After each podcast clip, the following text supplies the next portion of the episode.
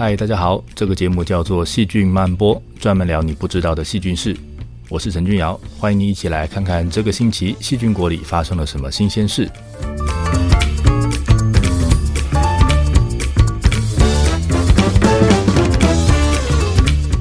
皮肤对我们来说非常重要，除了那是我们的门面要好看之外，它有个更重要的功能是挡住外来的微生物，让它们不要入侵到我们的身体里。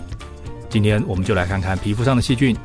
如果你把皮肤放大来看，会是什么样子？细菌又会住在什么地方？如果皮肤上有了伤口，细菌会出现什么样的反应？有些人伤口迟迟不会好，这到底是什么原因？以及我们可以怎么样解决它呢？希望你会喜欢今天的节目。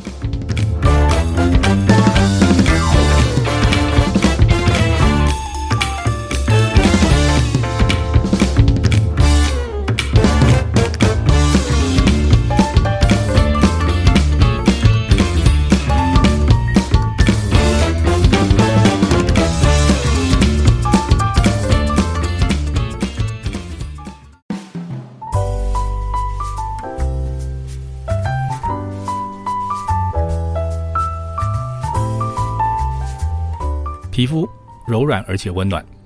如果你碰到男朋友、女朋友的皮肤，又会让人心跳加速。所以呢，讲到皮肤给人的感觉应该是温暖跟幸福。所以如果你可以住在上面的话，应该会觉得很幸福。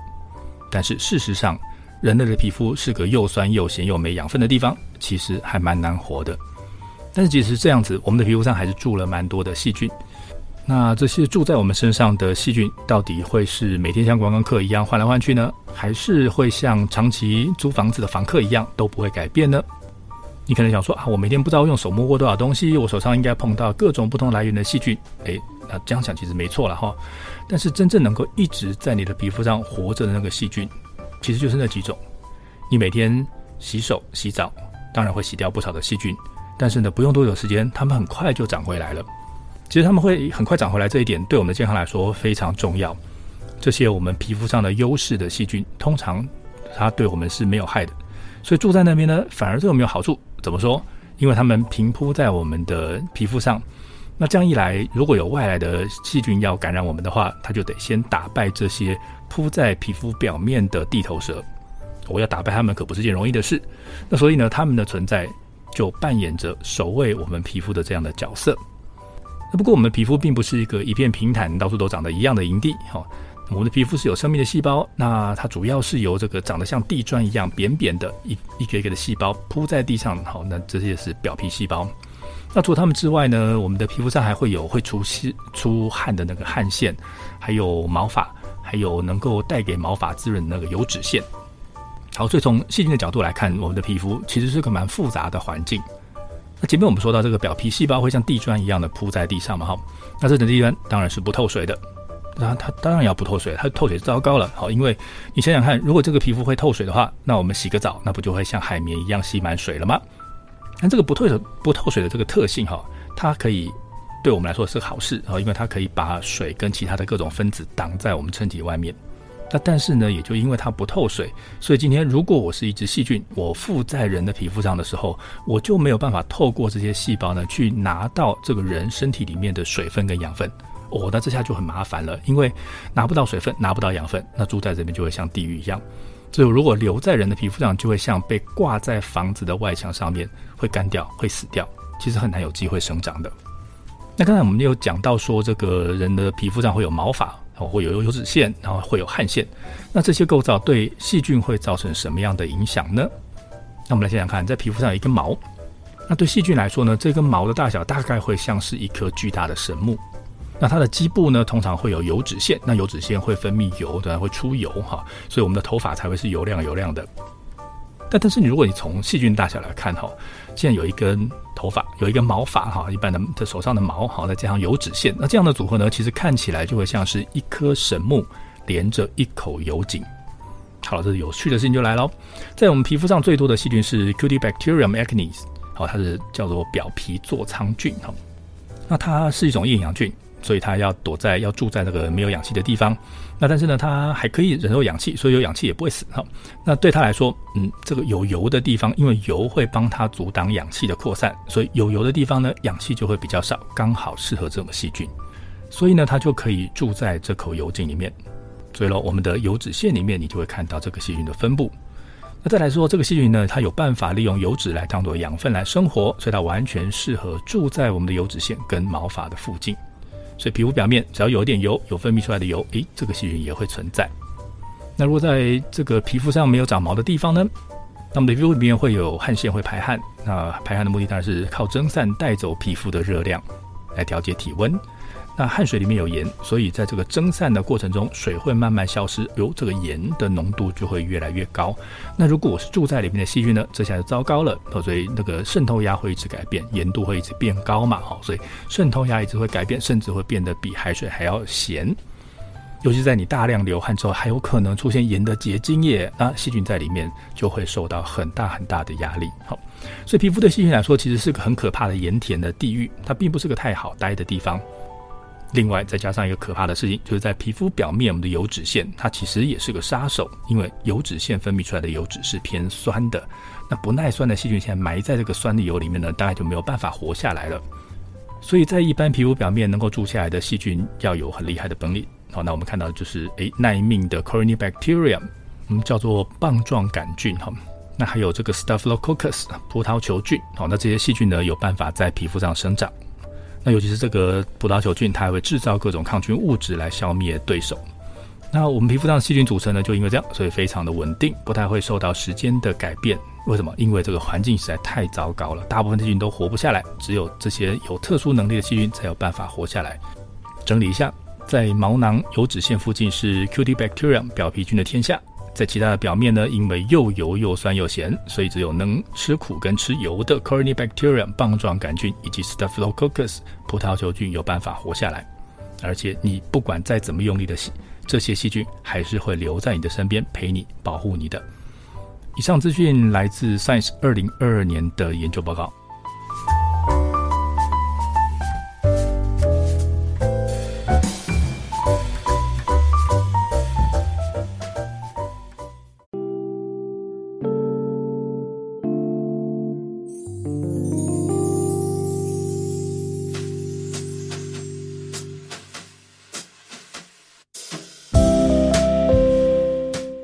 我们是靠皮肤跟外界的世界来做区隔。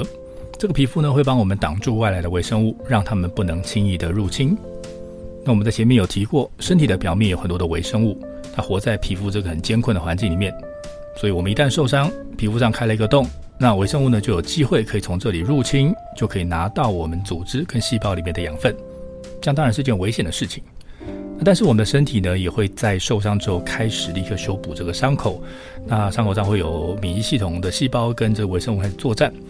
身体呢，要能够成功的压制住微生物的攻势，打完仗我们才能够重建，才能够让细胞好好的生长，开始修复这个伤口。那这个皮肤上一有伤口呢，破掉的细胞就会让养分往外漏。那这个时候呢，在皮肤上的微生物当然就会赶快聚集过来，开始利用这些养分生长。所以你可以预期的是，这个伤口上很快就会出现大量的微生物。那通常在这个时候看到的会是单独作战的细菌，因为大家都在比谁吃的比较快，谁会长得比较快，哈，所以不太有合作的空间，哈。那一阵子之后，免疫细胞就会抵达现场，开始跟这些细菌作战。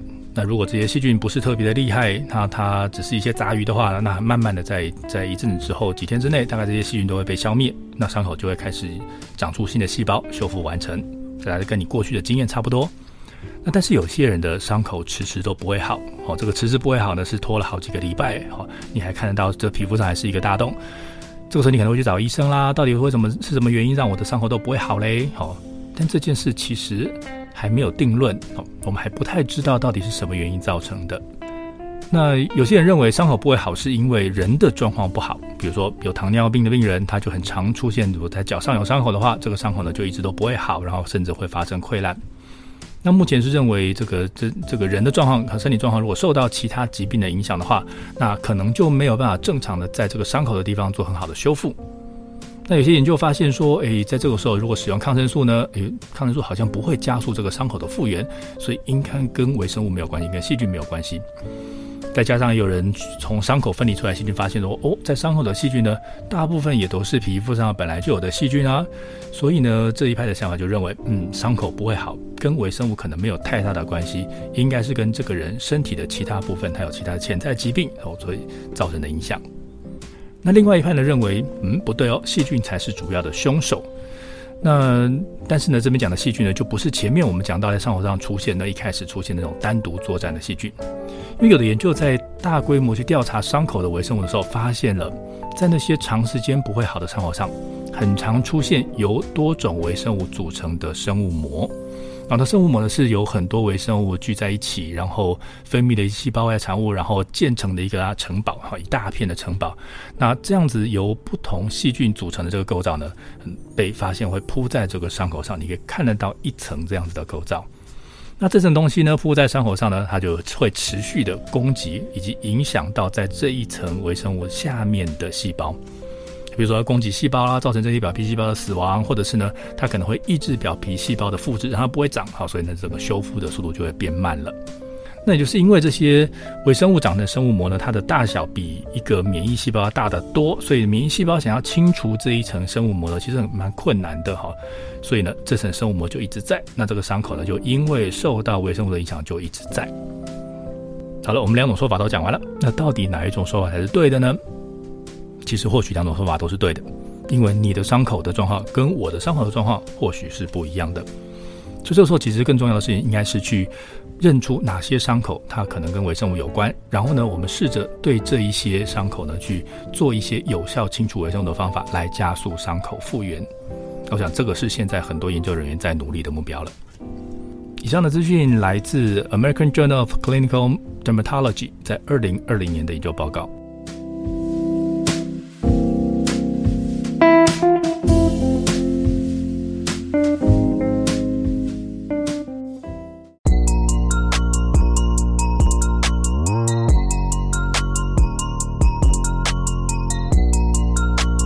前面我们提到，有些人的伤口会一直封不起来，像是糖尿病的病人就很容易碰到这样的问题。但是不只是糖尿病，其他还有一些不同的病症也会有类似的困扰。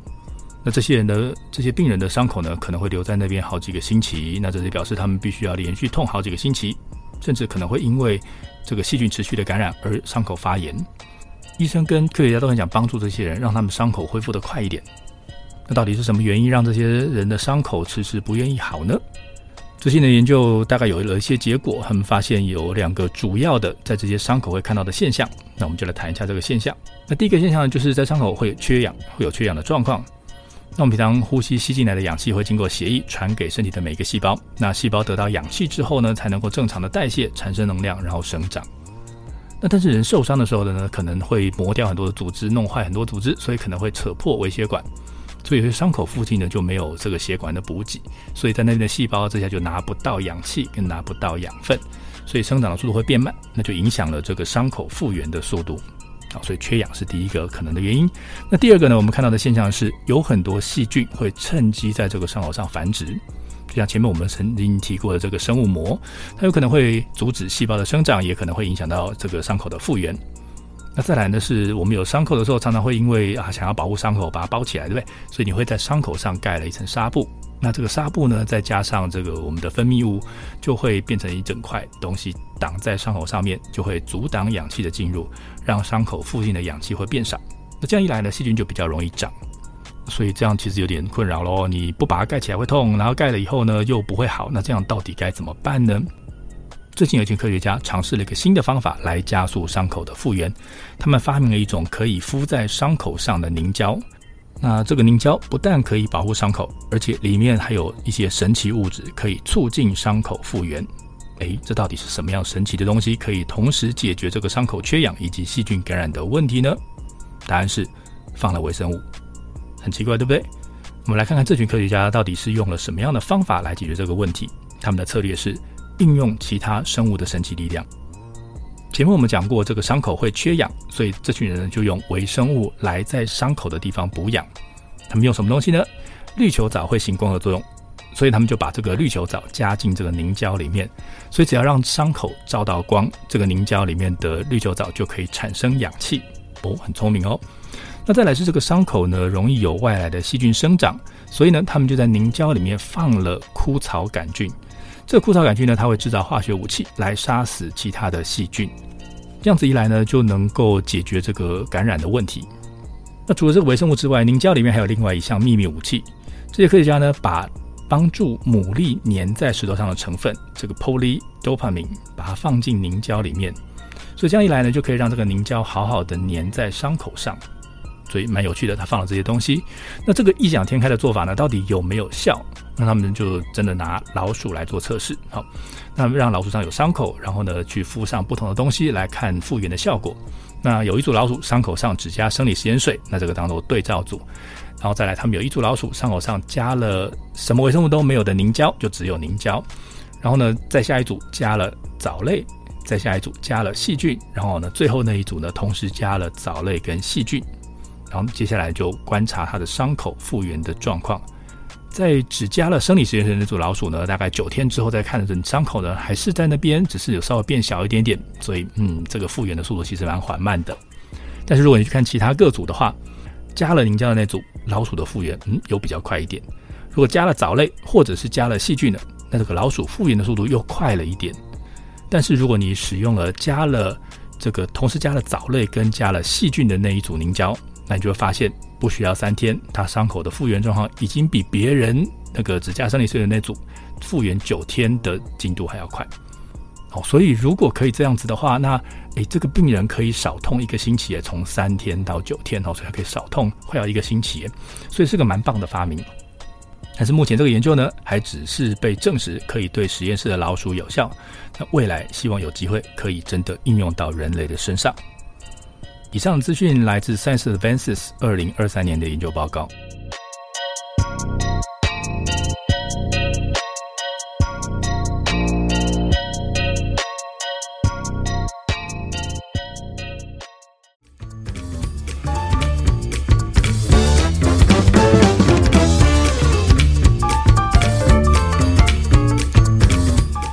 嗨，我们今天的节目要结束了。我们今天聊了皮肤上的细菌怎么在又酸又咸又油的环境下生存下来，我们也看了伤口迟迟不会复原的原因，以及看了一种用不同微生物来帮助伤口复原的一种奇妙的治疗方式。谢谢你的收听，欢迎追踪我们在 Facebook 以及 Instagram 上面的细菌漫播粉丝专业。如果你想知道什么样的细菌是，欢迎你告诉我。我是陈君尧，我们下次再会。